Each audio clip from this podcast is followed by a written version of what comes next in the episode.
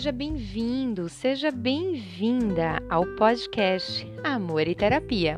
Eu sou Caroline Lemos, psicóloga e terapeuta de casal. É com muito prazer que eu te recebo aqui, nesse nosso espaço, para que a gente possa conversar, para que a gente possa bater um papo sobre diversos temas da área de psicologia, descomplicando esses temas, falando de uma forma mais tranquila. Fico muito feliz quando alguém sai daqui e vai lá no meu Instagram, arroba Lemos, e diz eu te conheci através do podcast eu corro ouvindo seu podcast, eu lavo os pratos ouvindo seu podcast. Isso me deixa muito feliz, porque essa construção é especial para vocês. Me motiva a estudar, me motiva a buscar, me motiva a apresentar o que eu tenho de conteúdo, de conhecimento, mas essa troca, ah, essa troca não tem preço. Dando continuidade à nossa série sobre inteligência emocional, vamos falar hoje, falamos na semana passada sobre imaturidade emocional. Mas o que seria essa tal maturidade emocional, Carol? Alcançar essa tal maturidade emocional é o desejo de muitas pessoas. Mas você sabe o que é realmente ser maduro emocionalmente? Quais são as características de uma pessoa que ela é madura emocional? Vem comigo para entender um pouco mais dessa tal maturidade emocional. Ter maturidade emocional é acolher as emoções e aprender a controlar o seu comportamento diante das emoções acolhidas. Afinal, você não consegue controlar suas emoções, nem tenta, e nem desprezar elas vai te fazer bem. Mas entender de que forma você pode reagir diante das emoções, aí tá toda a diferença. Não agindo por impulso, uma pessoa madura emocionalmente compreende que quando não consegue controlar os, as suas emoções, pode ter grandes consequências em sua vida e principalmente afetar as suas relações. Quando ela não consegue acolher as suas emoções, entender que é isso e através daí ela controlar os seus comportamentos, como é que ela vai agir diante dessas emoções que estão ali? Ela pode ter sérios problemas em todas as relações, profissional, pessoal, familiar, em todas as relações. E aí é onde está a diferença de alguém que é maduro e de uma pessoa que não é madura emocionalmente. Pessoas maduras não tentam dominar o que sentem ou como se sentem. Elas entendem que as emoções fazem parte do ser humano, mas que as emoções não podem controlar a sua vida. Então eu entendo que as emoções fazem parte de mim, mas eu não permito que essas emoções elas controlem a minha vida. Eu tento ao máximo entender as emoções e não simplesmente viver ou negligenciar a existência dela. Pessoas imaturas emocionalmente permitem que as emoções controlem sua vida, os seus comportamentos e até mesmo as suas escolhas. Muitas vezes não entendem como tomaram determinadas decisões ou até mesmo o determinado comportamento que teve diante de uma situação. Principais características de uma pessoa madura emocionalmente: empatia. Não basta ser capaz de identificar e gerenciar as suas próprias emoções. Você precisa ser capaz de olhar para as emoções do outro. Quando você olha para o outro com empatia, consegue, consegue ter um maior uma maior compreensão, um maior compromisso, uma maior conexão e até flexibilidade diante do outro. Quando você se coloca no lugar de rigidez, julgamento, crítica, se afasta das pessoas, se afasta do mundo. Ter empatia pelo outro também é uma forma de respeito, tornando-se mais acessível e aberto. Quando a gente pensa no processo de empatia, são pessoas que elas conseguem escutar além do que está sendo dito. São pessoas que conseguem entender a dor do outro e não entra naquele joguete de ah, mas você, você, você, eu. Não, é a dor dele. Ele está falando sobre ele, não é sobre você. Mesmo que venha com julgamento, mesmo que venha com crítica, é entender que o que é está por trás daquilo.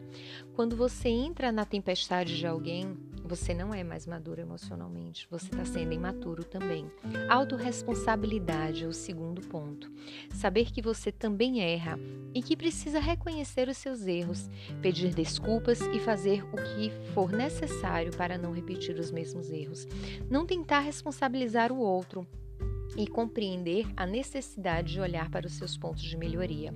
Quando uma pessoa não consegue perceber os seus próprios erros, ela foge do processo de mudança, pois não reconhece o que é necessário para mudar. São pessoas que sempre culpam o outro por tudo. É você que começa uma briga, você não sabe ouvir, você sempre quer ter a razão. Você, você, você, você e eu. Onde é que está você na história? Para você olhar para os seus erros, olhar para as suas questões. Quando você começa a apontar os erros do outro, você esquece de olhar para o seu processo. Você esquece de olhar para sua para o seu comportamento, para a sua responsabilidade diante daquilo ali. Terceiro ponto, autoconsciência. Quando você é autoconsciente, você é capaz de identificar os seus estados emocionais, ver seus pensamentos e ações por diferentes prismas e julgar-se com os mesmos padrões que acaba julgando o outro. Não vale aumentar o padrão que você acaba se julgando. Tem pessoas que julgam o outro com 80% e se julgam com 300%. Então não aumente seu padrão de julgamento. E um outro ponto que é interessante da autoconsciência é que você identifica qual é o seu estado emocional naquele momento e através dessa identificação você consegue construir algo diferente. É onde está todo o processo de mudança na vida da gente. A autoconsciência é quando você entende que não adianta brigar com as emoções. Você precisa acolher, compreender e entender de que forma você pode gerenciar diante dos seus comportamentos. O quarto ponto é a flexibilidade. Entender que nem tudo vai ser da forma como você esperava, que nem tudo vai seguir o caminho que você esperava, que a vida vai ter os imprevistos e faz parte. Ser capaz de fazer concessões, especialmente quando envolve outras pessoas, como manter a calma, aprender a escutar o que o outro diz, a olhar os dois lados da situação. Quando você não consegue manter a calma diante dos problemas, não será capaz de resolver de forma consciente, tranquila, porque vai ser tomado por uma emoção avassaladora e vai agir mais uma vez por impulso. Seja flexível com a vida e com você. Quinto ponto, confiança. Não me refiro àquela confiança exacerbada, mas àquela confiança saudável. Excesso de confiança pode representar arrogância e a falta de confiança pode gerar insegurança e baixa autoestima. Você precisa confiar em suas próprias decisões, mas também aceitar as críticas necessárias se tiver feito escolhas erradas. Evoluímos com os erros. Quem erra aprende aprende cada vez mais rápido. A maturidade emocional é positiva em todas as áreas da nossa vida.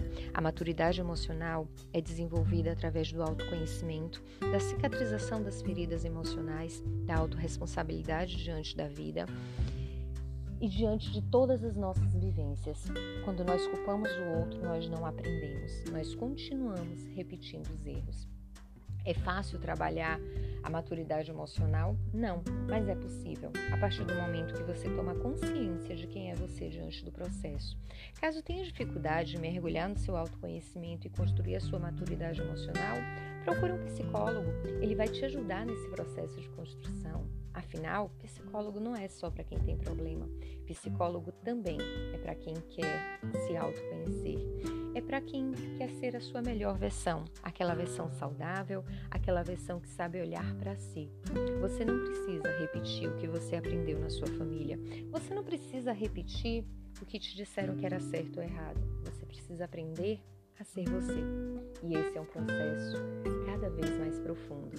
Escolha todos os dias ser a melhor pessoa que você pode ser por você e para você. Nos encontramos na próxima sexta. Se você tiver dúvidas, questionamentos, sugestões e se gostou desse episódio ou dos outros episódios, vai lá na minha página do Instagram, psicarolinelemos. Te espero lá e lá podemos conversar um pouco mais sobre diversos temas: autoconhecimento, autoestima, relacionamento. Um lindo dia.